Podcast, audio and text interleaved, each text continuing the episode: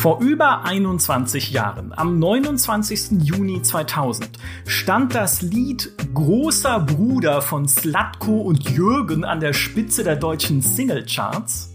Die Kinobesucher strömten ins gerade frisch veröffentlichte Scream 3 und am PC, nun am PC spielt der Diablo 2, das an jenem Tag erschien. Und wir können mit einiger Beruhigung sagen, dass sich nur einer dieser drei Giganten der Popkultur seine Strahlkraft bis heute bewahrt hat, denn Scream 3 3 war ein richtig guter Film.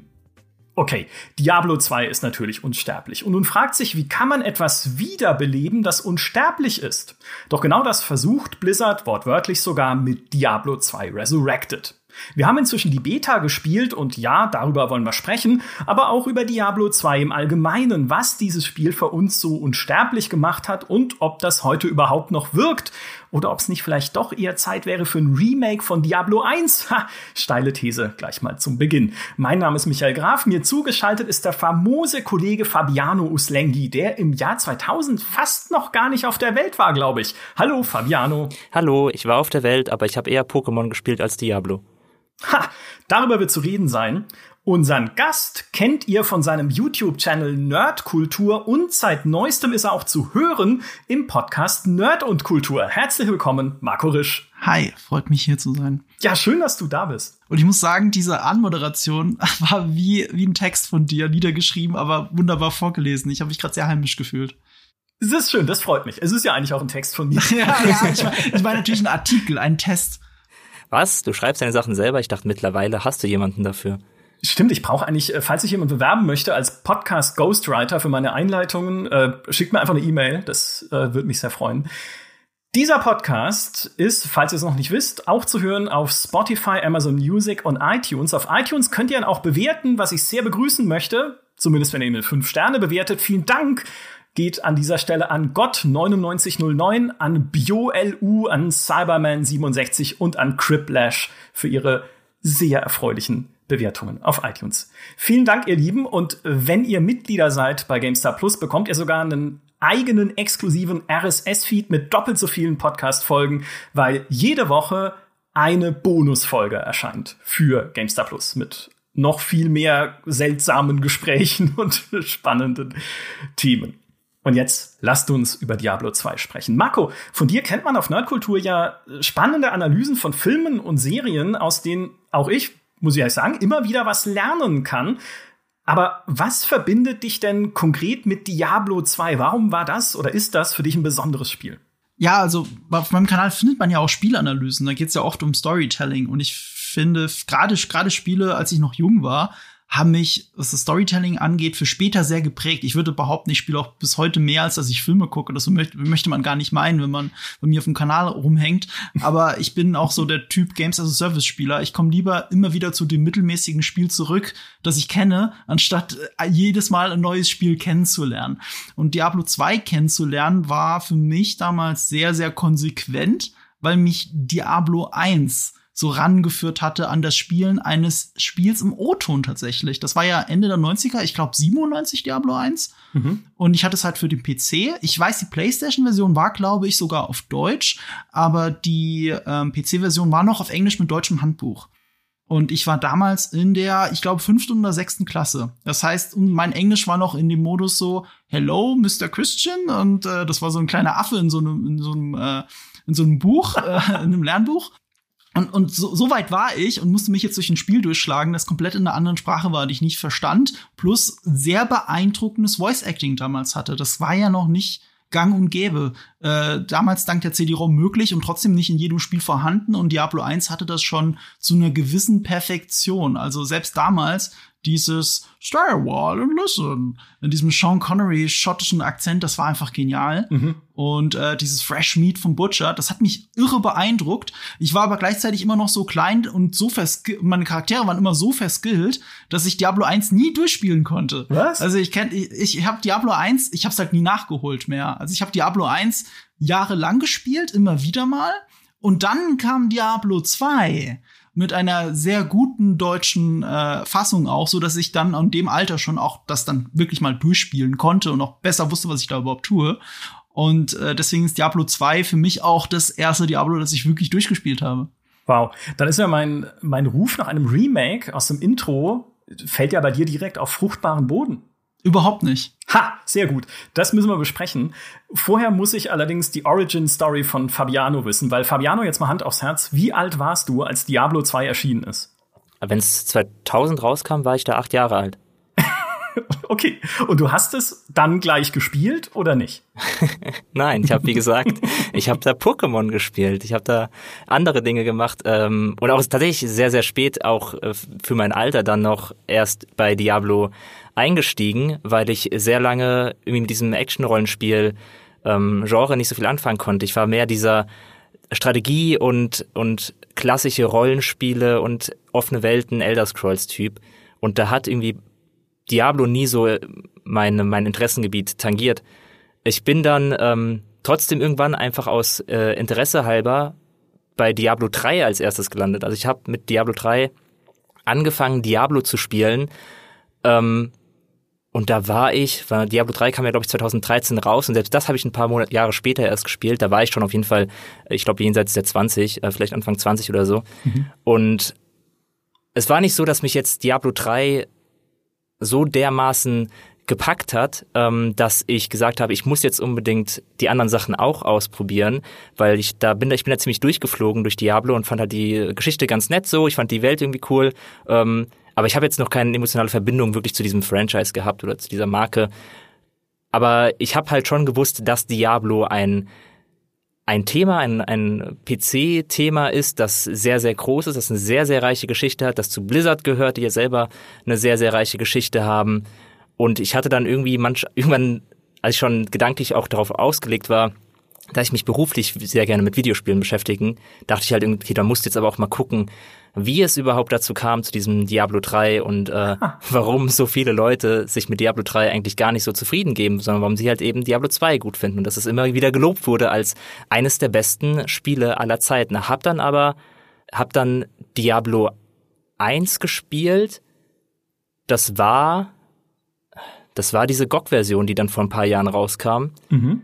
Ähm, und dann habe ich Diablo 1 zuerst gespielt und hab, das hat mir richtig gut gefallen tatsächlich. Ich habe sehr viel Spaß mit Diablo 1 gehabt, habe das komplett durchgespielt und direkt danach dann äh, Diablo 2 gespielt. Ähm, und so bin ich dahin gekommen. Und mit Diablo 2 habe ich mich tatsächlich etwas schwerer getan als mit, als mit Diablo 1. Ähm, das ist halt wirklich bei mir eine ganz seltsame Geschichte, wenn ich es irgendwie so aufreihen müsste, weil ja, dass das Diablo 2 von diesen drei Spielen irgendwie das ist, was fast den wenigsten Impact auf mich hatte, weil da ich, ich habe mit Diablo 3 angefangen, also hat mich zur Serie gebracht und Diablo 1 hat mir die Serie und die Welt irgendwie verkauft und Diablo 2 war mehr davon, ähm, aber es hat mich nicht so wirklich weggeflasht und mir wirklich das Gefühl gegeben, dass das ist jetzt das Ding für mich, in das ich mich richtig reinarbeiten will. Ich habe mich da auch echt durch die durch die Kampagne teilweise ein bisschen durchgequält. Ich weiß noch, wie ich irgendwann mit meiner Amazone zu Amazone auf Duriel gestoßen bin und ich bin, ich habe den Verstand verloren bei dieser verdammten Kreatur.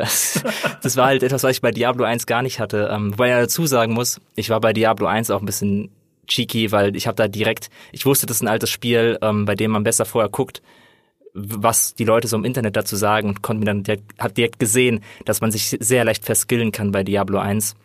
Und habe auch darauf geachtet, dass das nicht passiert und bei Diablo äh, zwei habe ich das äh, nicht gemacht und ich glaube, daran ist es dann letztlich auch in gewisser Weise gescheitert, ähm, dass ich da nicht ganz so eine gute Zeit mit hatte, wobei ich natürlich trotzdem sagen will, dass es, äh, dass ich verstehe, was die Faszination von Diablo 2 ist und was es überhaupt so großartig gemacht hat und warum Leute, die vor allem mit Diablo 1 angefangen haben, warum die dann davon umgehauen waren, plötzlich Diablo 2 zu spielen. Ich finde, du sagst auch was Wichtiges. Und zwar bei Diablo 2 und 1 kannst du dich halt verskillen. bei Diablo 3 nicht. Ja.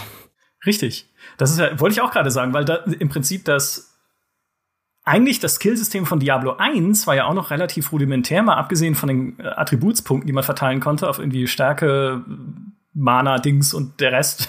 ich weiß schon gar nicht mehr. Äh, du konntest ja dann diese Zauberbücher finden und mit denen oder kaufen und mit denen Zauber lernen, was ja den mhm. alten Exploit hatte, dass du jedes Mal, wenn du neu geladen hast, der Händler andere Zauberbücher im Repertoire hatte, beziehungsweise die Hexe natürlich, die sie verkauft hat, Adria. Und ich habe dann immer so lange immer wieder neu geladen, bis ich dann halt immer die Zauberbücher gekriegt habe, die ich gebraucht habe, um einen bestimmten Zauber hoch zu leveln. Halt irgendwie den Feuerball, weil sonst war da halt alles noch äh, total zufallsabhängig. Aber ich, ich möchte auch nicht, beziehungsweise noch einmal betonen, du hast also Diablo aus Karrieregründen gespielt. Das ist ja genial. Das wusste ich nicht. Selbstverständlich. Also es gibt ein paar Sachen, die ich noch aus Karrieregründen wahrscheinlich spielen müsste, ähm, zu denen ich mich aber noch nicht durch, durchringen konnte. Diablo hatte da die größte Schnittmenge aus Sachen, die ich wirklich, wo ich weiß, dass ich sie persönlich einfach sehr cool finde, ähm, dass ich da mich dazu auch durchringen konnte, das anzufangen. Weil es ist immer ein, schon eine gewisse Überwindung, Sachen zu spielen, die 20 Jahre auf dem Buckel haben. Ähm, mhm. In dem Fall war es mir aber tatsächlich wichtig genug, auch weil ich durchaus wusste, dass es bei der GameStar ein großes Thema ist.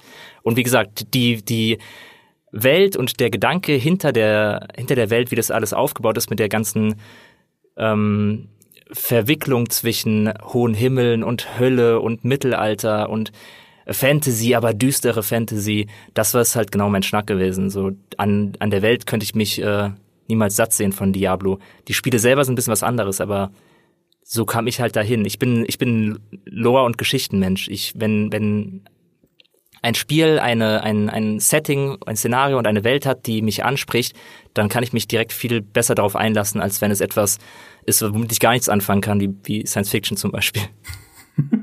Dann sind wir auch schon mitten im Thema, weil ein Diablo, ich würde jederzeit sagen, ne, Diablo hat ein Setting, also vor allem Diablo 1 hat ein Setting, aber eine Story hat es nur sehr rudimentär. Weil im Wesentlichen Diablo 1 ist nichts anderes als, hey, guck mal, diese Kirche da drüben ist voller Teufel, beheben Sie das. Und Diablo 2 streckt es im Prinzip dasselbe auf mehr Akte, aber es ist auch nicht wirklich tiefer. Also das versucht halt nicht dir irgendwie keine Ahnung, Charaktere zu geben, an die du dich erinnerst oder so die klassischen Dinge zu tun, die man mit Storytelling in Verbindung bringt. Marco, wie siehst du das? Ist das, ist Diablo 2 für dich trotzdem was, was vom Storytelling her besonders ist? Es ist tatsächlich sehr besonders sogar, gerade weil es ein Improvement ist. Ähm, man muss bei Diablo natürlich immer sagen, das ist ein Spiel, wo die Spielmechanik im Vordergrund steht. Es hat, es hat eine unfassbar coole Atmosphäre, auch so eine düstere Atmosphäre. Bei, bei drei kann man drüber diskutieren, aber an für sich ist gerade bei den ersten zwei Teilen sehr stark. Und wie Fabiano schon gesagt hat, dieses Himmel-Hölle-Thema zieht sich halt komplett durch und äh, wirkt so noch viel cooler als in jedem Dan Brown Roman, wo das irgendwie nur so ansatzweise beschrieben wird. Und ich bin kein christlicher Mensch, aber aber diese christliche Symbolik und wie Diablo damit umgeht, macht es schon sehr besonders und einzigartig. Mhm. Und beim Storytelling ist es so, wenn wir uns an den ersten Teil erinnern, was mich damals gerade als Kind so weggeflasht hat, war einfach die Cinematic am Anfang. Und das war ein Teaser. Also streng genommen war das so eine Art Trailer. Impressionen aus dieser Welt und Impressionen davon, was der Held erlebt. Der Rabe, der das Auge rauspickt, äh, die Feuer in der Hölle oder was auch immer, aber es ist kein Storytelling. Ja. Die eigentliche Geschichte ist ausgelagert auf das umfangreiche, dicke Handbuch. Und das ist, das fand ich schon damals so faszinierend, weil das Handbuch war natürlich auf Deutsch, das konnte ich lesen. Das Englisch habe ich damals noch nicht verstanden. Aber, aber, aber so verstand ich wenigstens die Hintergrundgeschichte mit König Leoric und sowas. Es war aber auch nicht so prägnant und so wichtig, dass ich das komplett in mein Gehirn gefräst hätte. Das kam erst so mit dem zweiten Teil. Mhm. Ähm, Im ersten Teil, das ist wie bei Morhun, eigentlich geht's hauptsächlich um Spielmechanik. Und dass es so eine tolle Atmosphäre hat, ist so, ist die Welt, in der ich dann eintauche, aber nicht wegen der Geschichte. Das ist die Spielmechanik, die mich voranbringt. Und das hat natürlich der erste Teil so nihilistisch schön und einfach. Da ist die Kirche, Stockwerk für Stockwerk kämpfst du dich da jetzt durch und fertig. Ja. So. Und dann hat's aber auch, und das habe ich natürlich erst Jahre später erfahren, dadurch, dadurch dass ich das Cinematic gesehen habe, auch ein sehr überraschendes, cooles Ende mit dem Seelenstein mhm. und äh, deine Hauptfigur rammt sich den in den Kopf rein. Ja. So, also, also auch ja, sehr clever, sehr böse, sehr düster, wie es ausgeht. Fand ich wirklich cool. So, und der zweite Teil, da fängt es schon an mit dieser Aktstruktur, wie du gesagt hast. Dass das Spiel überhaupt in Akte unterteilt ist. Ich kannte das von Filmen damals, äh, erinnern wir uns zurück, 1994 Pulp Fiction, da habe ich das zum ersten Mal gesehen, den habe ich natürlich erst Ende der 90er gesehen. Ähm, der hat ja auch Kapitel aber keine Akte. Also er, er nennt es nicht Akte. Es sind eigentlich Akte, aber er nennt es nicht Akte. Und in, ähm, in äh, der Spielfilmdramaturgie äh, orientiert man sich sehr gerne an der Dreiaktstruktur. Die Dreiaktstruktur ist aber ein Abstrakt von der Fünfaktstruktur aus der klassischen Theaterdramaturgie. Und wie viel Akte hat Diablo 2? Ja. Naja, kommt drauf an. Ohne Addon 4, mit 5. ja, richtig, ohne Add-on, ohne Add-on natürlich, natürlich, natürlich. Ja, aber bei Spielen verhält sich das eh anders. Ich habe mal ein komplettes Video nur über die Aktstruktur von The Last of Us 1 gemacht, mhm. weil die haben ja auch, die haben auch vier Akte äh, verteilt auf die vier Jahreszeiten. Und anhand dieser, jede Jahreszeit, jeder Akt hat eine eigene Geschichte, aber es ist eine gesamtüber, also es gibt eine übergreifende Handlung. Und so, so ähnlich ist es dann auch bei Diablo 2, gerade weil das Szenario wechselt. Und ich finde, die, die, die Geschichte ist dort auch so schön optional, so ähnlich im ersten Teil. Die muss ich nicht wirklich erleben. Ich muss nicht jedem Dialog zuhören. Und da beide Spiele darauf ausgelegt sind, dass ich sie fünf Millionen Mal durchspiele, ist es auch, ist die Geschichte auch wirklich nur cool fürs erste, vielleicht noch fürs zweite Mal, aber ansonsten ist es halt optional. Und das stört mich so ein bisschen an Diablo 3, weil Diablo 3 hat ja Cutscenes. Und zwar mehr als äh, äh, Diablo 2 mit ihren richtig aufwendigen Cinematics, die sich eher wie eine Belohnung auf, anfühlen zwischen den Akten.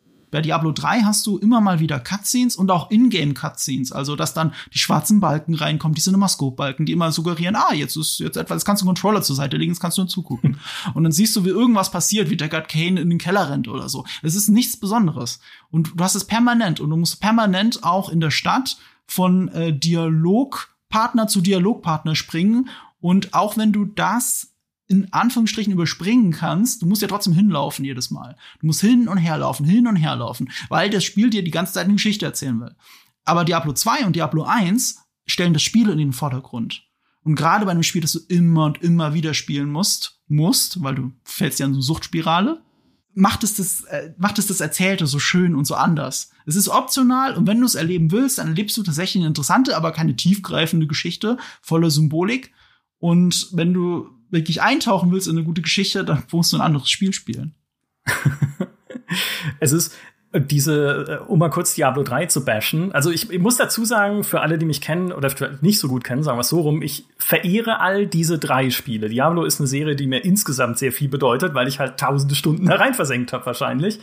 Aber was ich bei Diablo 3 schon immer sehr seltsam fand und mich jetzt sehr bestätigt fühle, weil ich in der Recherche zu diesem Podcast einen kompletten Reddit-Thread gefunden habe, der sich nur darum dreht, wie dumm es ist, ist, wie es seine Akt-Boss-Gegner inszeniert. Mhm. Weil du ja da durch dieses leuchtende Portal gehst und dann ist erstmal dieser Cutscene-Moment, wo der Gegner ein paar dumme Sätze sagt insbesondere Asmodan im dritten Akt, der dir die ganze Zeit über irgendwie Sachen entgegenschreit, diesem Akt, meine Katapulte wirst du nie zerstören, du kannst gegen mich nichts ausrichten. Oh, okay, du hast meine Katapulte zerstört, aber meinen Champion wirst du nie besiegt. Oh, du hast meinen Champion besiegt, aber ich werde dich aufhalten. Oh, du hast mich besiegt, aber mein Tod ist nur ein vorübergehender Rückschlag. das ist so halt so, das ist halt einfach nicht gut. Ja, ist, also das ist auch nicht interessant. Und es nimmt den Bossen halt etwas, was sie in Diablo 1 und in Diablo 2 noch hatten, nämlich diesen Moment der Überraschung, wenn du tatsächlich in sie reinläufst. Richtig. In Diablo 1, wenn du den Raum öffnest, in dem der Butcher ist, also diesen blutüberströmten Raum, natürlich siehst du den von Anfang an und weißt schon, okay, das ist halt irgendwie blutig, typisch Environmental Storytelling, vielleicht ist es gefährlich, ja, also irgendwie wo Blut ist, ne, ist, kann man ist man nie so ganz sicher aber dann machst du ihn auf, da drin steht dieser Typ mit dem Hackebeil, läuft einen Schritt auf dich zu, haut dich dreimal und du bist tot. Mhm. Und was für ein genialer Moment, genauso halt in Diablo 2, beispielsweise im zweiten Akt, wenn du in dieses Grab von Tal Rasha gehst und darin denkst, sonst was zu finden, Tal Rashas Mumie, Tyrael, irgendwie sonst wer, und dann ist es halt dieser Riesenwurm, ja. Duriel. Und du sitzt wieder da und denkst dir so, da, da, okay, hätte ich nicht erwartet. Und bei Diablo 3 ist es dir wird's halt zu deutlich angekündigt. Hey, jetzt hier der Bosskampf und hey, er sagt noch ein paar Zeilen, am besten schon drei Missionen vorher oder drei Quests vorher, hast du ihn schon kennengelernt und irgendwie, du weißt schon, du wirst ihn besiegen, er wird dich nicht überraschen und alles wird gut am Ende. Ich meine, wird's ja dann auch nicht ganz, aber. Das Keyword, das du gerade gesagt hast, ist Überraschung. Das wollte ich auch ja. sagen. Nämlich, es ist auch eine spielerische Überraschung. Also nicht nur, dass es keine Cinemascope-Balken gibt, die überrennen dich. Und die sind ja auch gefährlich. Und du weißt, ja. wenn du, oh Gott, selbst wenn du weißt, dass jetzt Andariel auf dich zukommt und du bist aber nicht gut gegen sie geskillt. Du weißt einfach, wie gefährlich es ist. Oder wenn du schon zum dritten Mal gegen sie kämpfst. Du kommst in den Raum rein und du suchst schon das Sichtfeld ab, ob sie jetzt gleich reinläuft ja. oder nicht. Und all das hast du halt in Diablo 3 nicht. Es ist auch eine spielerische Überraschung, weil du überwältigt wirst. Du wirst wirklich überwältigt vom Gegner. Und das hast du nicht bei Diablo 3. Es ist halt sowieso viel zu leicht. Ich meine, der erste Schwierigkeitsgrad normal sollte eigentlich super easy heißen. Aber du kannst mhm. dich weder verskillen, noch kannst du da wirklich sterben, während ich selbst jetzt 20 Jahre äh, spielend Diablo 2 immer noch gestorben bin. Ja. An Stellen, wo ich denke, da hätte ich doch nicht sterben dürfen. Mein Gott. Und, und dann ist es kleine Dark Souls-Momente sind das immer noch. Ja, Blutrabe. Ich gehe auf diesen Friedhof mit meiner Zauberin und denke mir, hey, Blutrabe hast du schon 4000 Mal besiegt. Die kann dir doch nix. Ja, tot. Weil sie halt irgendwie mit Giftpfeilen schießt und ich hatte kein Gegengift und war halt sofort am Ende. Und dann kommt irgendein Zombie und klatscht mir in den Nacken und ich bin hinüber. Hätte ich nie mit gerechnet. War aber dann tatsächlich was, was mich jetzt in der Diablo 2 Resurrected Beta wieder, also ehrlich, das war für mich ein guter Moment, weil ich bis dahin eigentlich immer so ein bisschen da durchgewandert bin und mir gedacht habe, ist halt das clunky alte Diablo, ne? Brauchst du jetzt halt nicht mehr unbedingt wieder spielen. Diablo 3 ist so viel flüssiger, so viel fluffiger, was die Kämpfe angeht, mit den Physikeffekten und sonst was allem. Mhm. Aber Blutrabe muss ich es jetzt zeigen, weil die hat mich umgebracht. Und ne, von da an ging es halt wieder weiter und ich habe es weitergespielt. Also dieses, ich finde das ein wunderschönes Wort, dieses Überwältigende, was diese Bosse da manchmal haben konnten, ist was, was Diablo echt ausgezeichnet hat. Fabiano, wie ging's denn dir da? Bist du, äh, das fand ich in Diablo 2 dann gar nicht so beeindruckt, oder? Ähm, doch, das hat mich beeindruckt. Die Sache ist, ich habe die ganze Zeit überlegt, wie ich das am besten sagen soll, aber es ist wahrscheinlich eher so, dass diese Überraschung, von der ihr gerade sprecht, dass ihr irgendwo hinkommt und der Gegner, ihr wisst nicht, dass da ein Boss lauert, ihr wollt vielleicht einfach nur an dem Raum vorbei und dann kommt der Butcher raus, ruft Fresh Meat und kloppt euch tot diese Überraschung ist nicht so wirklich das, was mich persönlich, wo ich persönlich sage, das finde ich bei Diablo 2 per se besser gelöst als bei Diablo 3. Ich finde trotzdem, dass die, äh, dass der Stil oder die Inszenierung von den, von den ganzen Bossgegnern und den Monstern und der Welt in Diablo 2 halt einfach viel, ich weiß nicht, ob subtil das richtige Wort ist, aber ich habe das mal auch mal auch gehört von anderen Leuten, die Diablo 3 kritisiert haben, die, die Bosse oder auch, oder auch der Butcher in Diablo 3 verglichen mit Diablo 1, ähm, der wird halt inszeniert wie so ein Profi-Wrestler, der halt zum Ring kommt. Und das hat Diablo 2 halt nicht und dadurch, ähm, dadurch wirken sie, finde ich, halt subtiler inszeniert, aber gleichzeitig gleichzeitig überzeugen sie oder überwältigen sie uns eben, wie ihr auch gesagt habt, mit ihrer mit ihrer Stärke, mit dem, was sie wirklich können mit dem, dass sie halt wirklich stark sind, dass wir uns halt wirklich, wenn wir nicht aufpassen, zur Sau machen. Und in Diablo 3 ist es halt eben, wie, wie auch Marco gesagt hat, teilweise so leicht, dass halt dann Asmodan ankommt oder Magda oder wie sie alle heißen oder auch Diablo selbst ähm, und halt einen krassen Auftritt hinlegen, sich feiern lassen, Feuerwerk, ein paar Sprüche klopfen und dann halt einfach vom Nephalem zu Klump geschlagen werden das ist nicht so, dass bei Diablo 2 jeder Boss einen immer zu Sau macht. Also auch da kann man, wenn man hinkommt, äh, sag ich mal, beim ersten Anlauf gewinnen. Ich hatte es bei, bei Andariel äh, erstaunlicherweise so, dass ich gar nicht gerafft habe, dass die ein Boss war, aus irgendeinem Grund. Ähm, weil sie kam halt an und ich dachte irgendwie die ganze Zeit dieser ähm, dieser Schmied, den man da in dem Kloster trifft, dass der irgendwie der Boss ist und dann bin ich irgendwann auf sie gestoßen und habe sie relativ einfach weggekloppt und dann gar nicht gemerkt, ach, das war das war jemand Besonderes, die sah irgendwie groß und äh, hatte wenig Kleidung an, aber das war ein Boss, habe ich nicht bemerkt. Das ist nicht so, dass, dass man immer von denen fertig gemacht wird.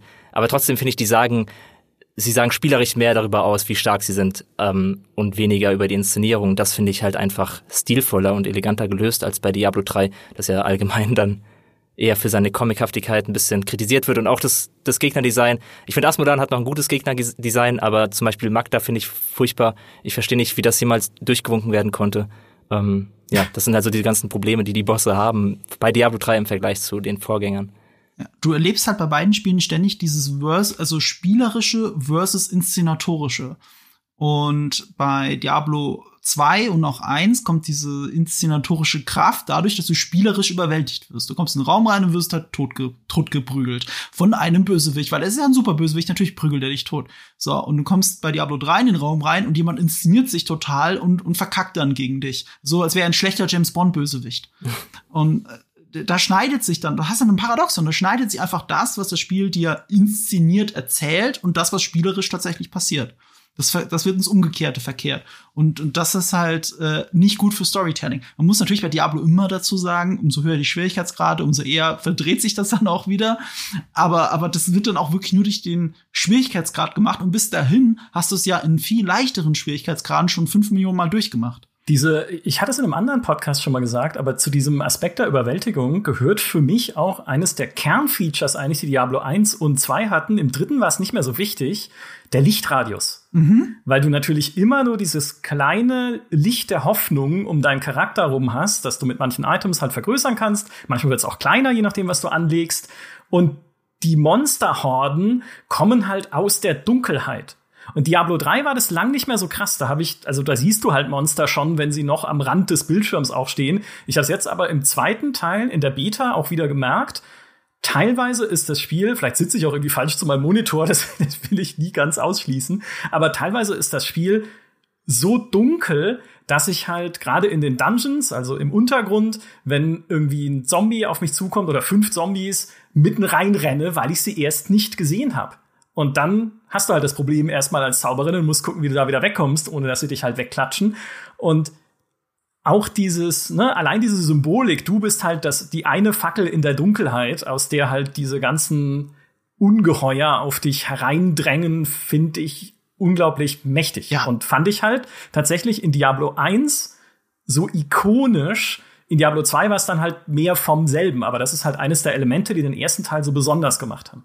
Was ja ganz lustig ist, ähm, dass du gerade nochmal Resurrected auch angesprochen hast, deshalb, weil ich habe auch häufiger schon Kritik gelesen in äh, Foren oder auf Reddit zu Diablo 2 Resurrected, die eben kritisieren, dass ihnen das Spiel zu dunkel ist und ähm, also rein, rein von der Optik her, dass sie halt zu wenig zu erkennen. Und da ha. schon Leute, die auch gesagt haben, könnt ihr das nicht ein bisschen heller machen oder so etwas. Und ähm, ich dachte, mein erster Impuls war da auch, als ich das gelesen habe, ja, stimmt, also ich habe irgendwie auch ein Problem, da Sachen zu sehen. Wäre doch schön, wenn man von der schönen Grafik auch mehr, mehr sehen könnte. Aber das, was du halt gerade geschildert hast, würde ja diese Kommentare äh, widerlegen und halt sagen, dass das schon eine richtige Entscheidung war, auch das Re Re also Remaster von Diablo 2 eben dunkel zu halten, weil es diese Atmosphäre erzeugt und diese Symbolik auch mit sich trägt, die Diablo 2 ursprünglich mal hatte. Auch wenn unsere Sehgewohnheit wahrscheinlich unserem Gehirn signalisiert, dieses Spiel, das aussieht, als wäre es dieses Jahr rausgekommen, ist für so wie wir es eigentlich kennen heutzutage, viel zu dunkel. Eigentlich müsste ich da in meinem Schieberegler doch viel heller einstellen können, damit ich auch mal sehen kann, was da jetzt eigentlich auf dem Boden liegt. Das kommt aber auch darauf an, was für ein Spiel du erwartest. Also ich erinnere mich bei Diablo 1 und auch eben teilweise Diablo 2, das habe ich halt als kleines Kind noch eher so als fast schon als Horrorgame äh, erlebt. Ja, ja. Also dieses kleine Licht, dieser kleine Lichtradius, alles ist dunkel und dann hörst du den Butcher schreien, auf einmal kommt er rein, da haben mich mein Bruder erstmal losgeschrien und sind weggerannt. Auch gerade, weil, weil, wir, weil wir den Kampf ja auch am Anfang sehr oft verloren haben. das ne, war, wir hatten ja tatsächlich Angst davor, von ihm geschlachtet zu werden. Und dadurch, dass selbst die Butcher-Begegnung ja zu diesen Zufallsquests gehörte, kam es ja auch vor, dass man einfach in einem Durchlauf nicht gegen ihn gekämpft hat. Ja, das gehört einfach für mich dazu, dass es so, so diese Horrorelemente hat. Und das, das fehlt halt dem dritten.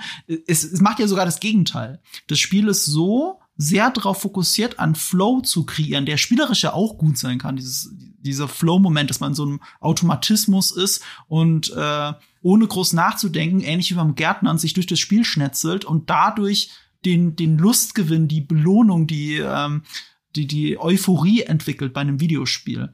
Das möchte Diablo 3 permanent aufrechterhalten. Und das machen sie zum Beispiel, indem es die ganze Zeit Einblendungen gibt hier ist Gemetzel, du hast gerade 27 Kreaturen zerstört und so und so viel Gegenstand. Selbst die Einrichtung wird eingeblendet, die du zerstört hast.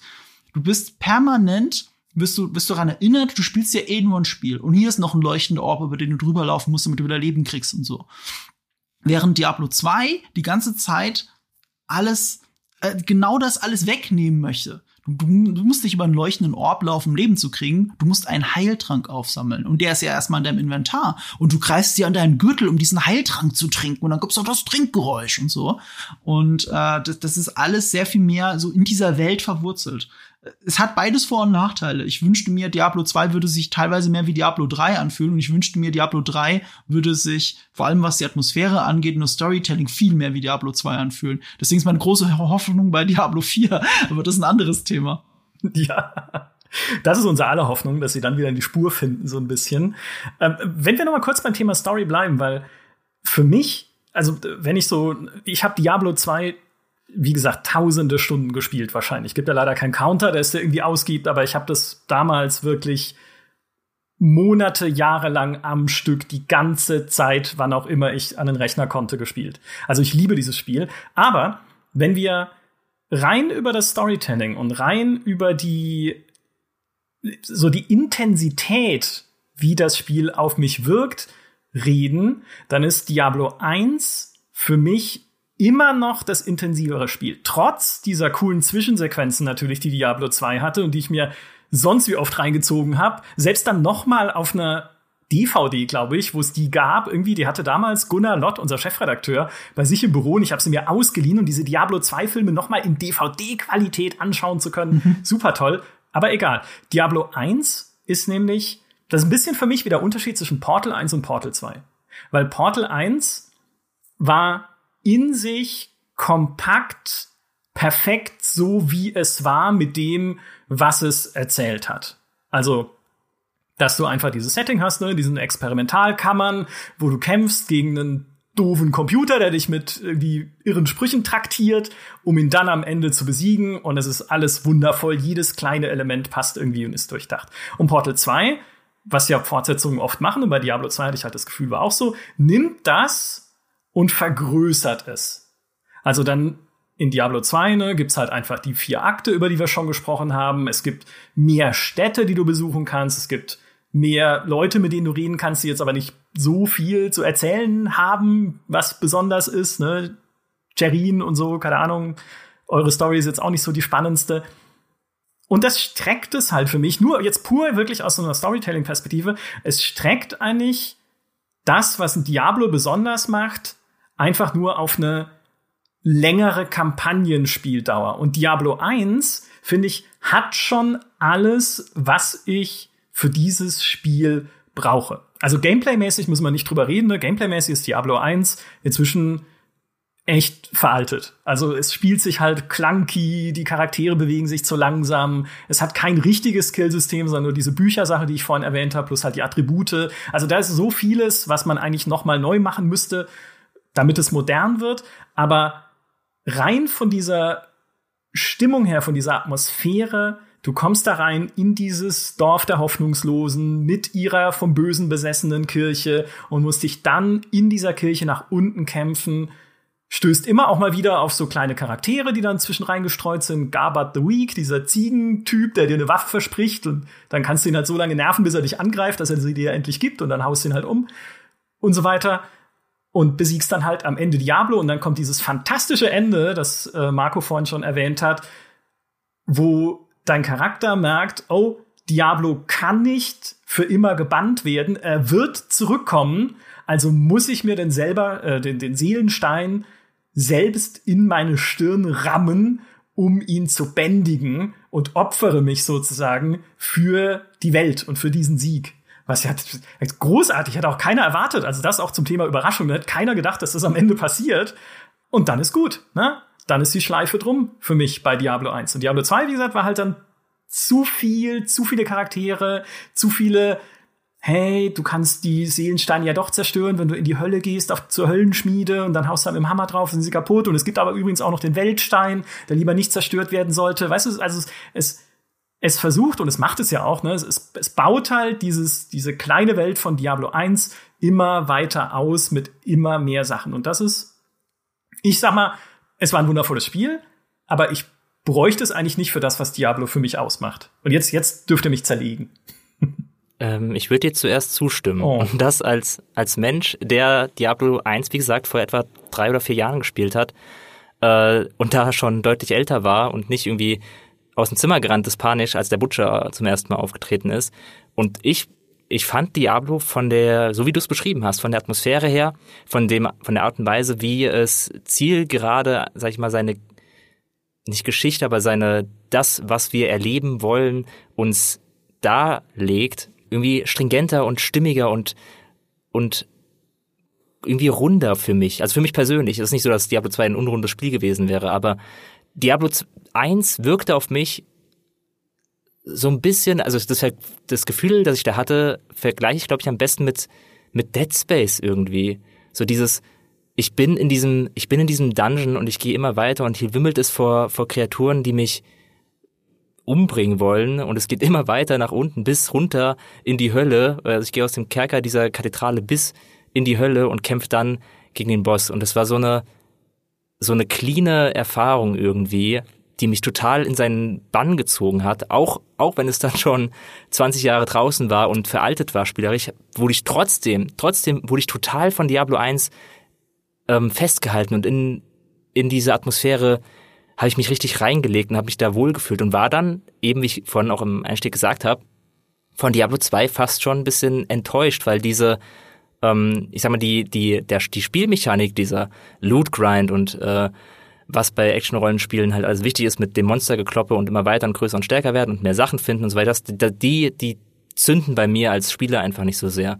Aber Story und Atmosphäre total. Und da hat mir Diablo 1 irgendwie mehr gegeben. Ähm, ich habe mich da, ich habe mich da wohler gefühlt oder ich habe es hat mir gefallen, dass ich mich so unwohl gefühlt habe, besser gesagt. Und Diablo 2 war dann halt eben eine größere Welt und ich mochte zum Beispiel auch das zweite Gebiet, Blut Golein mit den ganzen Wüstenbereich und so weiter. Das hat mir dann schon, war nicht mehr so ganz diese gotische, düstere Atmosphäre, die ich eigentlich mag. Und das hat halt Diablo 1 komplett durchgezogen. Und deswegen würde ich da eigentlich komplett zustimmen, dass ich persönlich ähm, Diablo 1 lieber spiele als Diablo 2. Das enttäuscht mich also Spiele, das muss man jetzt dazu sagen, das hatte Micha ja nicht gemeint. Es geht nur um das Storytelling und da hat er auf jeden Fall einen Punkt. Ich finde, ich finde, ich finde diese romantische, nihilistische Idee, es geht nur um diese Kathedrale und Stockwerk für Stockwerk und wie du gesagt hast, Fabiano, bis zur Hölle durchkämpfen, ist halt ziemlich cool und das Ende ist halt ziemlich cool. Aber ich kann in meinem Kopf Diablo 1 von Diablo 2 spielmechanisch einfach nicht voneinander trennen. Diablo 2 ist halt so eine deutliche Weiterentwicklung von Diablo 1 und deswegen habe ich nie das, ähm, ähm, diese, dieses Gefühl gehabt, ich muss Diablo 1 doch noch mal spielen, sondern nee, ich kann auch Diablo 2 spielen und dann war es irgendwann, ja, ich kann auch Diablo 3 spielen. Wobei da bin ich mal hin und her gerissen. Spiele ich lieber Diablo 2 oder lieber Diablo 3? Ich spiele beide gerne und die Mischung wäre halt das, was ich am liebsten hätte. Was ich mag an der Geschichte von Diablo 2 ist, sie haben halt den ersten Akt und der ist voll, voll von dem, was wir in der Popkultur jetzt immer sehen, was South Park so schön Member Berries genannt hat. Es ist voller Nostalgiemomente und voller, ach, den kenne ich doch und das kenne ich doch und hier war ich doch schon mal und hier ist ja Tristram, ist ja cool. So, und das ist alles im ersten Akt. Und dann in den anderen äh, vier Akten kriegst du halt neue Welten, neue Szenarien und die Welt wird aufgemacht. Und wie die Welt aufgemacht wird, auch mit den Übeln, gegen die du kämpfst, das kannte ich ja schon aus Diablo 1, nämlich aus der Anleitung. Da standen die alle drin.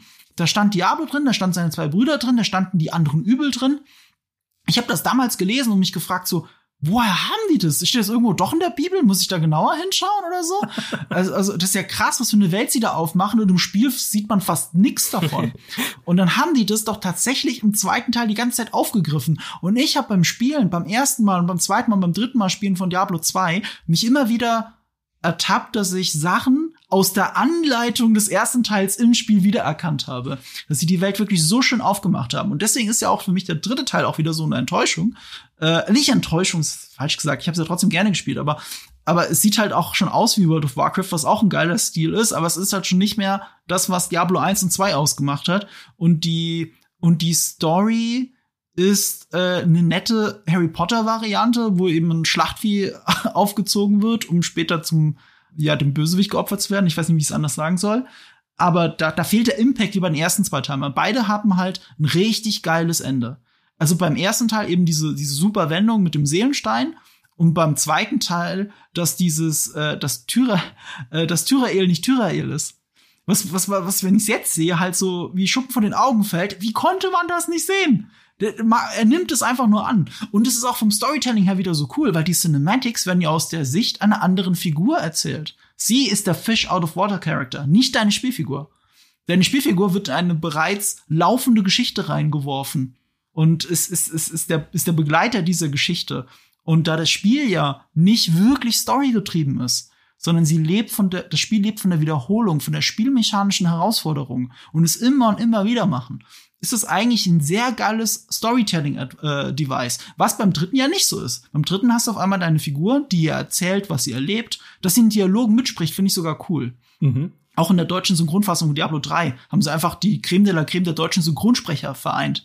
Du hast die ganze Zeit das Gefühl, du spielst mit Ralph Fiennes und äh, Uma Thurman und so. Das ist halt cool. Aber, aber alles außerhalb dessen, nur alles außerhalb dieser Dialoge, diese cinematische Inszenierung, die, die, die, die tut Diablo 3 halt nicht so gut. Das hatten die ersten beiden Teile deutlich besser gemacht. Ja.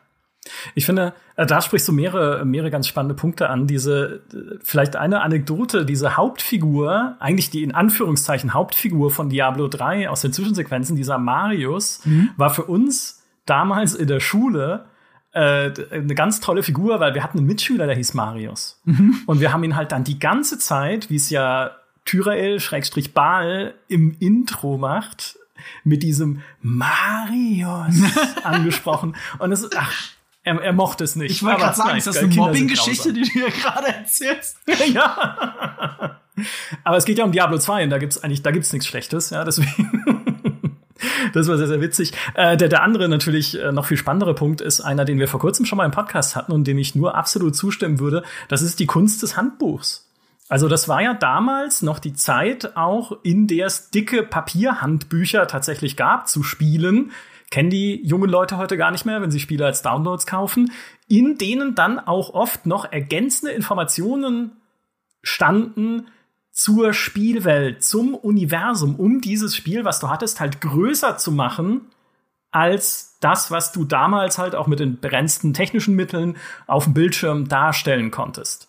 Und vielleicht braucht man es heute auch nicht mehr. Bei ein paar Spielen, Hallo Destiny, würde ich mich dann doch freuen, wenn sie irgendwie versuchen würden, ihr Universum irgendwie mit mehr Tiefe zu füllen. Zumindest am Anfang. Inzwischen hat es ja äh, bisschen mehr Tiefe auch.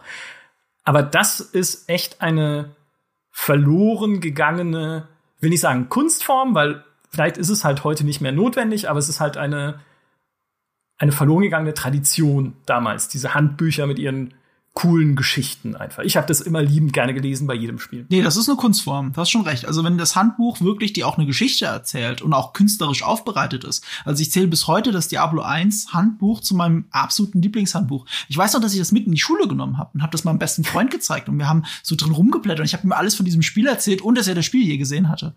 Und äh, äh, das, das hat ja auch so das Papier, ich weiß noch, wie es beschaffen war. Ich habe es wirklich so in der Hand gerade so innerlich. Es, es war so ein raues, schönes, dickes Papier. Es hatte hinten, glaube ich, noch äh, Notizmöglichkeiten. Also ich habe dann auch irgendwann angefangen, Bleistift reinzuschreiben, weil Echt? ich das irgendwie, weil ich, weil ich das in Serienkillerfilmen gesehen habe, dass, dass solche Bücher dann äh, irgendwie noch vollgekritzelt werden und kommentiert werden. Ja. Aber äh, ich hab's leider nicht mehr. Das hätte ich gerne behalten, noch eher als das Spiel selbst. Also wirklich, das Handbuch halt so cool war. Ich habe es. Ich habe es hier. Äh, es liegt ein Stockwerk über mir, weil ich vor kurzem einen großen Karton mit Handbüchern von meinen Eltern gerettet habe, die ihn wegschmeißen wollten. Und da ist auch tatsächlich das Diablo 1 Handbuch drin mit seinen Geschichten und Zeichnungen und diesem ganzen. Ah, ich, ich konnte das nicht, ich kann das auch nicht wegwerfen. Das ist ein Teil meiner Spielerhistorie.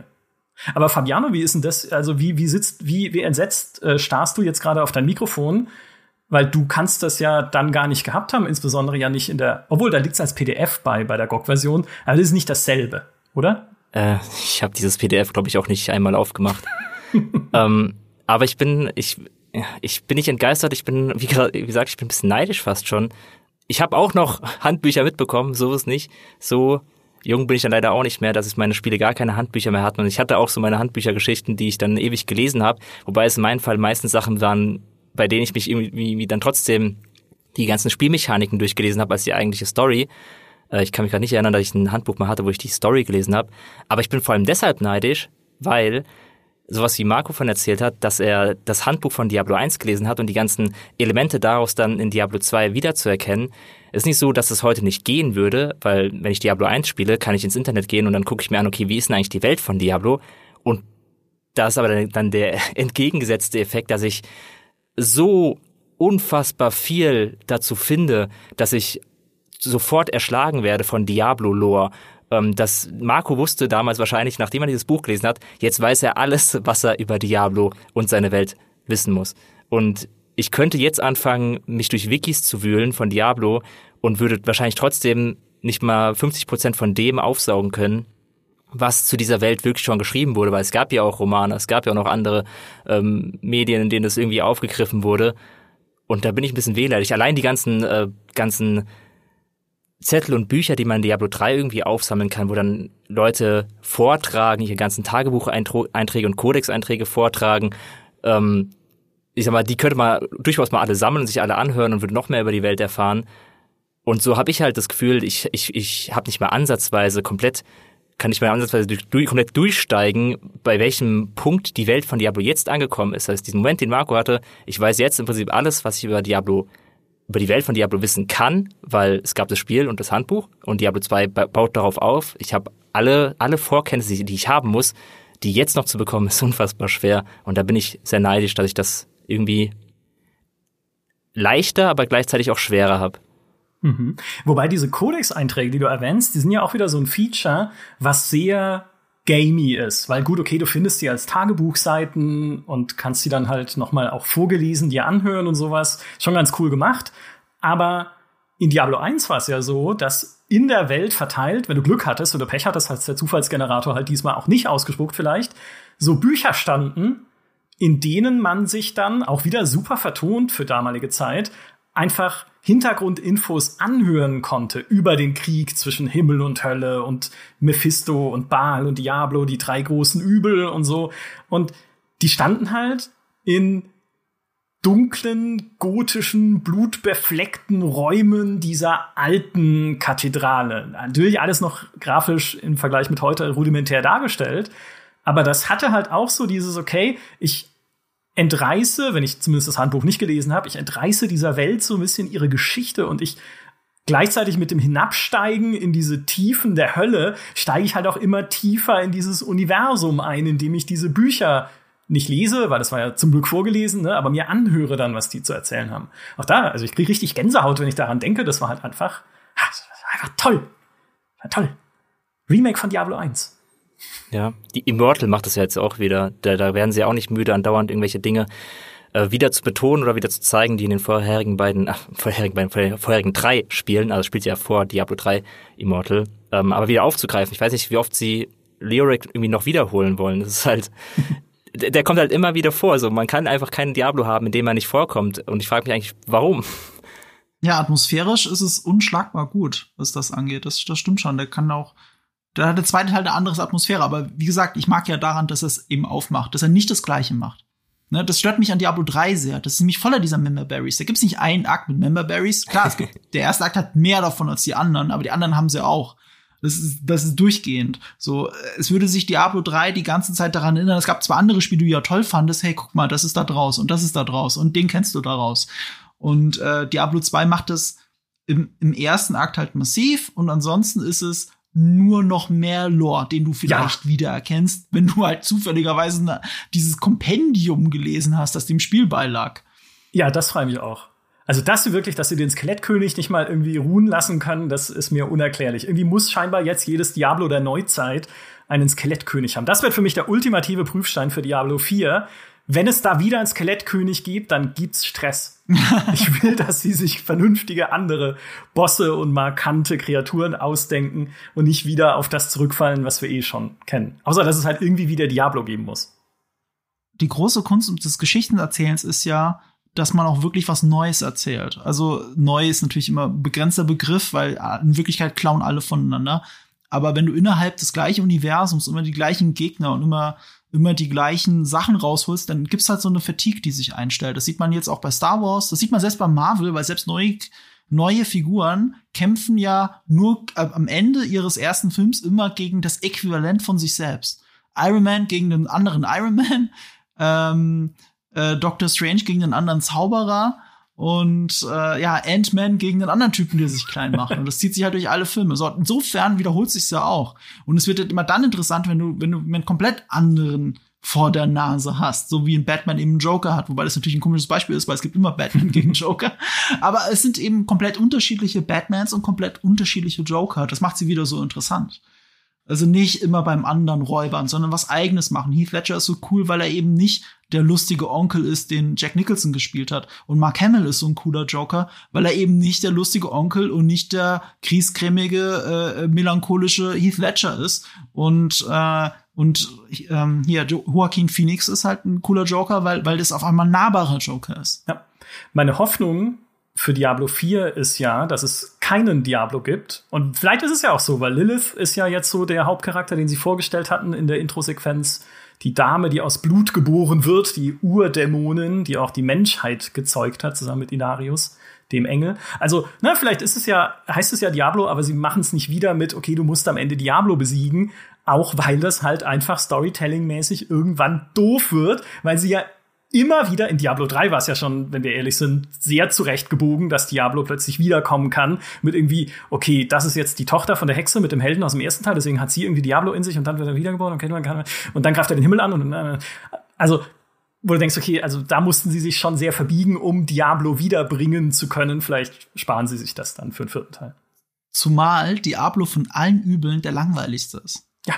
Also alle anderen Übel finde ich so viel cooler, selbst Andariel die, auch das Design und alles. Und Diablo ist halt der Typ, der auf Hufen da rumrennt. das stimmt. Das stimmt. Zumindest ist Diablo immer ein bisschen anders. Also klar, er ist immer eine große Teufelkreatur auf Hufen, aber ein bisschen passt er sich schon an. Aber ich stimme da auch Marco zu. Er ist jetzt nicht der eloquenteste oder spannendste oder irgendwie in einer Art und Weise kreativste ähm, Boss oder Hauptfigur, die so eine Reihe haben kann. Es gibt ja viele, die, also bei Diablo 2 ist ja dann im Endeffekt auch Baal irgendwie das Sternstück. Also der im Vergleich mit, mit Diablo ähm, siegt Baal ja bei allen Punkten, allein weil er öfter den Mund aufmacht und dann noch dieses Twistende hat, wo man dann sich an den Kopf fasst, oh mein Gott. Mhm. Und Diablo ist halt, der Diablo hat einen coolen Twist mit dem, mit dem Wanderer, dass er halt im Prinzip, dass es ja die Figur ist, die man vorher selber gespielt hat, dass man schon ein bisschen irgendwie sich da reinfühlt ähm, mit, mit dieser Person, die da kontrolliert wird oder in der Diablo drin steckt. Aber dann wird er halt doch wieder letztlich zu, zu dieser Riesenechse. Und ich glaube, er sagt, sagt er überhaupt ein Wort in Diablo 2? Ich glaube, er, er, er sagt als Wanderer vielleicht mal ein paar Worte, aber dann verwandelt er sich und stapft in die Hölle und wird dann platt gemacht. Ich glaube, er sagt tatsächlich nichts, jetzt wo du sagst. Ja, das, da, ich meine, man achtet ja auch nicht so viel drauf, um ehrlich zu sein. Was ich in Diablo 4, vielleicht um das noch kurz abzuschließen, was ich in Diablo 4 mal gerne sehen würde, ist, dass man gegen eine Engel kämpft. Weil das habe ich mir immer gedacht bei Diablo 2, weil er halt einfach so unfassbar cool ausschaut in dieser Rüstung und mit diesen Tentakelflügeln. Ist halt Tyrael. Und wenn man sich die Diablo-Lore ein bisschen anguckt, die Diablo, ne, kurz gefasst, dann sind die Engel eigentlich gar nicht so nette Leute. Weil für sowohl Himmel als auch Hölle sind die Menschen ja eigentlich eine Perversion, weil sie aus der Vereinigung von beidem entstanden sind. Und sie hatten damals ja auch diskutiert, die Menschheit auszulöschen weil sie halt einfach nicht zur Schöpfung gehört. Und na, also die Engel sind eigentlich nicht so dieses, es passt gar nicht so in dieses klassische gut-böse Schema, was man da vielleicht hat von Himmel und Hölle. Und gegen den Engel anzutreten, fände ich mal, oder gegen überhaupt die Himmel anzutreten, fände ich tatsächlich mal eine interessante Perspektive auch für ein Diablo. Weiß ich nicht. Vielleicht trauen sie sich. Das ist eine geile Idee. Wir hatten ja bei Reap, äh, bei Reap of Souls hatten wir ja einen Engel. Also Maltael ist doch ein Todesengel, oder nicht? Ja, aber das ist ja ein gefallener Engel. Aber es stimmt, okay, der, der ist ja nur gefallen, weil er sich das so zurechtlegt. Ja, aber, aber Lucifer, der Teufel, ist ja auch gefallener Engel. Stimmt. Ja. Also insofern ist er dann auch quasi nur ein Dämon. Aber ich finde die Idee richtig cool, weil ich muss an den Film Konstantin denken, mhm. ohne jetzt ja. zu spoilern für die wenigen, die ihn nicht gesehen haben. Ähm, das ist der mit Keanu Reeves und, und da wird auch äh, die moralische also wenn du glaubst, auf der guten Seite zu sein, wie es halt beim Bösen so ist, dann machst du eben böse Sachen, weil du denkst, du liegst richtig und machst was Gutes am Ende damit. So sind die Menschen und so sind auch die Engel in Konstantin. Plus Konstantin hat tatsächlich mein Lieblingsteufel äh, in der Filmgeschichte, nämlich, äh, ach, wie heißt er nochmal? Peter Stormare, der, der mhm. Schwede. Äh, habt ihr das gesehen? Habt ihr den Film gesehen? Nee. Ich habe den Film gesehen, aber ich weiß nicht mehr, wie der heißt er, er spielt halt den Teufel und er kommt, äh, es, es heißt schon am Anfang des Films, ohne jetzt so viel zu verraten, wenn, wenn, wenn Konstantin sterben sollte, kommt der Teufel persönlich, um seine Seele zu holen, weil er ja, weil das halt der erklärte Todfeind vom Teufel ist, Konstantin. Und dann kommt, dann friert die Zeit ein und tatsächlich kommt der Teufel. Und dann kommt er schon im Bild, die Füße kommen von oben reingeschwebt und das Pech tropft von den Füßen. Und der Teufel, Peter Stormare, trägt einen weißen Anzug und wegt sich auch komisch und redet eher wie so ein verrückter Serienkiller. Und diese Art der Darstellung des Teufels habe ich so vorher und nachher nie wieder gesehen im Film. Und ja, wenn du das vergleichst mit diesem Hampelmann äh, in Diablo mit den Hufen, dann ja. Es gab ja übrigens die Theorie, dass ähm, Diablo 3 tatsächlich im Imperius diesen Heldenmutengel irgendwie als Antagonist fürs Addon aufbaut, was dann nicht passiert ist, was einige Leute ja irgendwie irritiert hat, dass dieser Erzengel Imperius, der ja die ganze Zeit nicht unbedingt die posit positivste Figur ist, dann letztlich im Addon äh, ausgetauscht wurde oder gar nicht vorkam. Das war so eine Theorie, die ich mal gelesen habe, dass eigentlich es Richtung Imperius gehen sollte, man dann sich doch umentschieden hat. Ja, hätte ich auch cool gefunden, tatsächlich. Ähm, jetzt haben wir sehr viel geredet über Storytelling und Charaktere und äh, Engel und Teufel in Diablo. Marco hat aber vorhin noch was ganz Spannendes gesagt, was ich vielleicht als letztes Thema noch gerne anschneiden würde, nämlich die Gaminess, nenne ich sie mal, von Diablo 3, ne, das über, äh, wie sagt man, äh, Lebenskugeln laufen, um sich zu heilen, obwohl man ja eigentlich ne, man läuft ja im echten Leben auch nicht über eine Lebenskugel, weil man eine Erkältung hat oder so. Ne? Also es ist halt so typische Elemente, die sich anfühlen wie ein Spiel, wohingegen man in Diablo 2 halt wirklich noch den Heiltrank im Gürtel per Hotkey trinken muss und das Trinkgeräusch dazu hört und so weiter. Da fände ich einen ganz spannenden Aspekt, Marco, vielleicht willst du was dazu sagen. Wie viel oder gibt es auch sowas wie zu viel Komfort? Ne? Weil diese Lebenskugelmechanik ist ja einfach nur eine Komfortmechanik damit du halt einfach nicht irgendwie dich mit dem Tränkemanagement auch noch befassen musst. Aber braucht ein Spiel für dich auch solche Sachen und braucht es jetzt auch die Beta von Diablo 2 Resurrected? Es gibt einiges in der Beta, und da weiß ich, dass Maurice auch meiner Meinung ist, das hätte man auf heutige Verhältnisse ändern können. Also die Getränke, die Tränke gehören vielleicht dazu. Was sicher dazu gehört, ist das Stamina. Oh Gott, ja. Also das, das, äh, ja, also das brauchst du halt heute nicht mehr und mir kann auch keiner erzählen, dass das spielerisch super wertvoll ist, dass das eine Rolle in dem Spiel spielt. Das hätte man raus rausnehmen müssen, finde ich, weil das, das ist einfach eine Spielspaßbremse. Ähm, ich Diablo 3 äh, geht halt sehr auf diesem schmalen Grad, was ist Komfort und was ist spielerisch notwendig. Die Idee, die Tränke rauszunehmen, ist gar nicht so schlecht. Weil wenn du Diablo 2 wirklich hardcore spielst und wirklich tief drin bist, dann sind die Tränke ein easy way out, um, um, um dich so skillen zu müssen, dass du nicht ganz so viel Leben brauchst zum Beispiel. Weil du hast ja eh den, den, den, den Gürtel voll mit Tränken. Da kannst du dich quasi raus da, da rausholen. Und wenn du beim Boss bist, kannst du ja auch schnell ein Townportal äh, äh, casten und dann gehst du rein, raus, rein, raus, bis du ihn besiegt hast. Ne? Mhm. Ihr, kennt, ihr kennt all diese Tricks, die man machen musste, wenn man zu schlecht geskillt war, um den Boss wirklich so besiegen zu können. Klar. Und, und, und das ist zwar auch eine witzige spielerische Herausforderung, aber aber auch teilweise unbefriedigend, weil wenn man das nicht macht, kommt man nicht weiter. Und ähm, da, da versucht Diablo 3 einen anderen Weg zu gehen. Zum Beispiel, indem der Trank halt einen Cooldown hat. Du hast einen, jeder hat einen Trank und er hat einen Cooldown. Das macht's easy. Gleichzeitig musst du aber jetzt überall diese Lebensorbs äh, da hinhauen, damit die Leute nicht die ganze Zeit auf ihren Cooldown warten. Also sie haben halt den, den, sie, sie gehen zu oft auf der falschen Seite dieser Grenze. Mhm. Und das ist, das ist schwierig zu finden. Und Diablo 2 geht auch sehr oft natürlich auf der falschen Seite der Grenze nach heutigen Maßstäben. Für da, damals hat uns das nicht gestört, weil wir kannten es ja nicht anders. Aber, aber jetzt, wo wir Diablo 3 gespielt haben und die Konkurrenz, ist das halt nicht mehr zeitgemäß. Ich habe nicht das perfekte Rezept dafür, wie man sowas spielmechanisch austariert äh, in der Hosentasche. Aber da muss man halt ran. Und da bin ich dann einfach sehr, sehr gespannt, was Diablo 4 uns bieten wird. Ja, definitiv. Eine der Sachen, also ich muss ja sagen, ich bin da ein bisschen hin und her gerissen, weil ich dachte mir am Anfang ja auch, Diablo 2, pff, ja, so mit dem, wie du sagst, die Ausdauer und dann muss ich stehen bleiben, bis ich wieder rennen kann. Sonst schleiche ich halt dann irgendwie durch die Levels. Spaß ist das nicht unbedingt. Dann die Tränke wieder sammeln am Anfang oder sogar kaufen. Also äh, könnte auch irgendwie einfacher gehen. Auch dass sich Mana halt standardmäßig nicht regeneriert. Es sei denn, ich habe Wärme geskillt mit der Zauberin. Ja, hm, brauche ich halt Mana-Tränke, die ich dann auch wieder sammeln muss. Also lauter so kleine Komfort-Hürden, die mir das Spiel halt bewusst aber natürlich in den Weg legt. Tränke kannst du ja dann auch nicht stapeln, auch Edelsteine kannst du nicht stapeln, sondern es belegt alles dann seinen eigenen kleinen Inventarplatz. Immerhin gibt's mehr Platz jetzt im, im Goldschatz, ne, mhm. wo du mhm. Sachen einlagern kannst, auch den du teilst dann den Platz mit deinen anderen Charakteren. Das ist cool, ja, dass man da nicht mehr wieder Mule-Charaktere braucht, die es vom einen zum anderen bringen oder wo man die Sachen einlagert als Bank sozusagen. Aber insgesamt gibt's halt so viele kleine Ecken und Kanten, die nicht mehr zeitgemäß sind und trotzdem und äh, das war ein bisschen das, das Bizarre. Am Anfang hat mich das riesig gestört. Ich habe diese Beta angefangen zu spielen und mir gedacht, äh, nein, nee, jetzt ist endlich, jetzt ist endgültig Schluss. Du hast über die Jahre so viel Diablo 2 gespielt, du hast Diablo 2 Mods gespielt.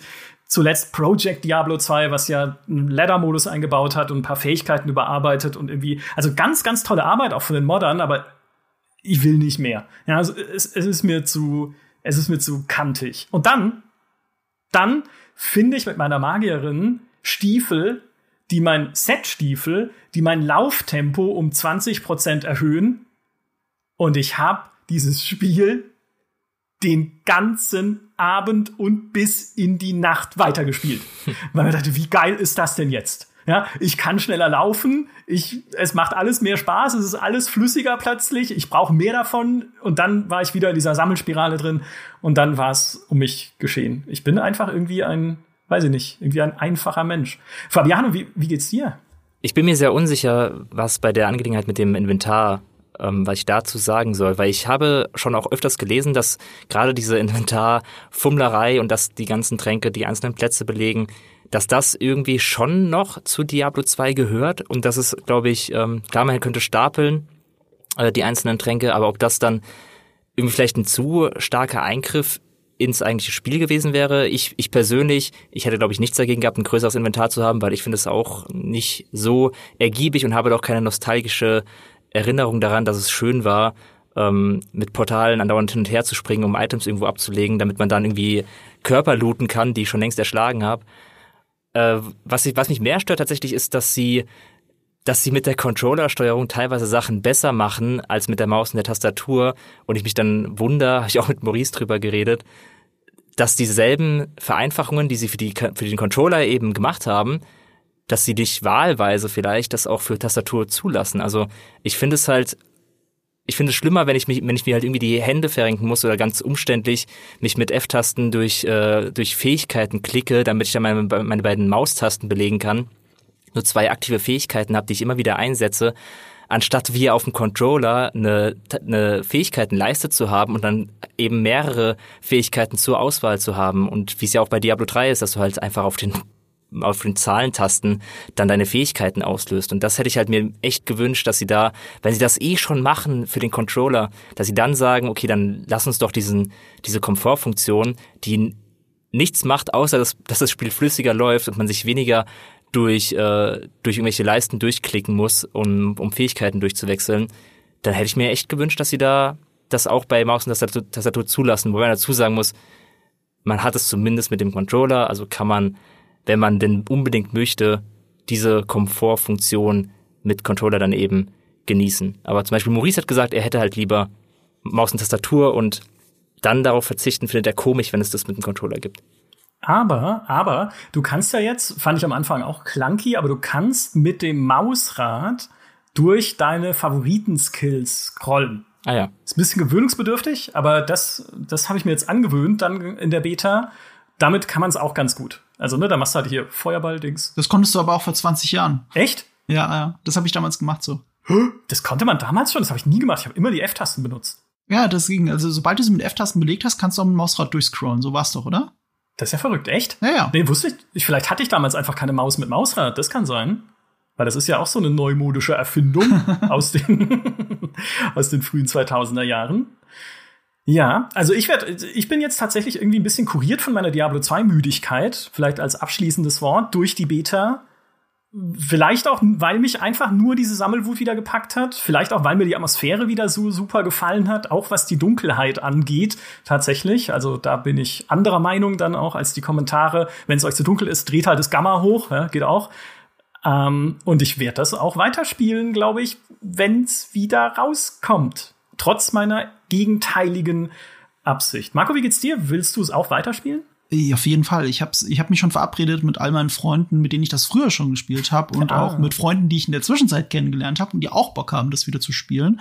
Darunter so ein Hardcore Diablo 3 Veteran, dass der halt nochmal Bock hat, Diablo 2 zu spielen, hat mich echt gewundert. Und äh, ja, ich habe ich hab da auf jeden Fall Lust. Ähm, mir ging es auch ähnlich wie dir. Ich habe auch eine, eine Rüstung, ähm, da, da habe ich dieses äh, Taleth Runenwort reingelegt. Und dann hast du halt auch 25% schnellere Laufgeschwindigkeit. Und dann fühlt sich das Spiel gleich nochmal ganz anders an. Das kann ich sofort nachvollziehen. Ähm, wegen deiner Theorie mit dem Tränken würde ich nur ganz kurz noch dazu sagen und mit der Inventarverwaltung.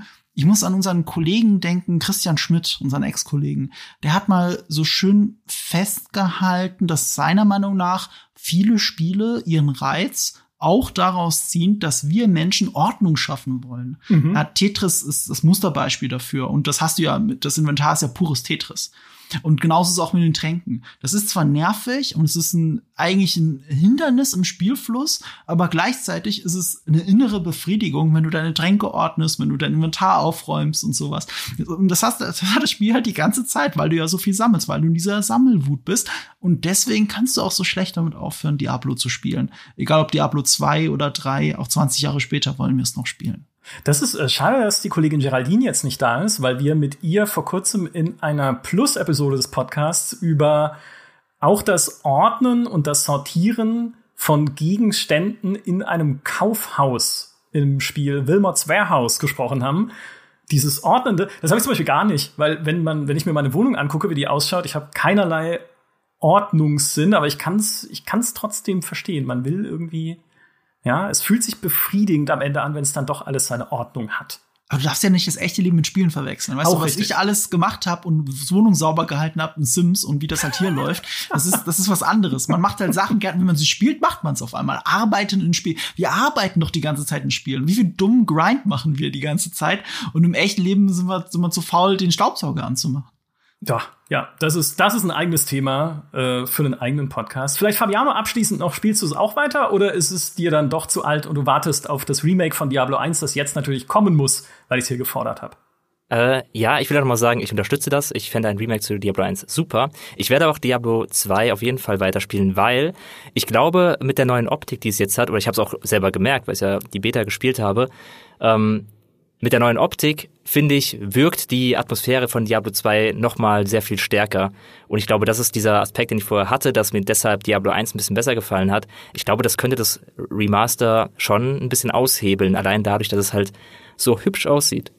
Definitiv, vor allem die Lichteffekte. Ach, so ein Feuerball durch die Dunkelheit. Es hat schon was. Es ist das gute alte Diablo 2. Ich danke euch beiden vielmals für diesen Talk über äh, Diablo 2 eine Mini-Anekdote noch, weil ich es gerade jetzt gekriegt habe. Ich habe meinem Bruder auch geschrieben, dass ich Diablo 2 Resurrected in der Beta gespielt habe. Und mein Bruder ist auch ein Diablo 3 Veteran. Also der hatte auch Ladder-Charaktere gehabt, Paragon Level 6000 mit irgendwie Qualstufe sonst was, alles die Nephalem Rifts gespielt. Also der kennt quasi kein anderes Spiel als Diablo 3. Und da hat er mir auch zurückgeschrieben, ja, komm, Diablo 2, wer braucht denn das noch? Ja, ich spiele D3, das passt dann schon. Und dann habe ich ihm exakt diese Geschichte erzählt gehabt mit den Stiefeln. Hey, ich habe gerade Stiefel gefunden für meine Zauberin und kann jetzt irgendwie viel schneller laufen. Und jetzt schreibt er gerade zurück, was? Geil, das ist ja, das ist mir genau damals auch so passiert in Diablo 2. Äh, schick mir einen Key, wenn du einen hast. ja, also wieder einer in die Fänge von Diablo 2 geraten. So, jetzt Fabiano, Marco, Vielen Dank für das tolle Gespräch. Es hat mir großen Spaß gemacht. Und wenn ihr mehr von Marco sehen und hören wollt, dann könnt ihr es einerseits auf YouTube, Nerdkultur, schaut da mal im Channel vorbei. Und hört zu bei Nerd und Kultur mit kaufmännischem Unzeichen, dem neuen Podcast von Marco und Yves von Moviepilot.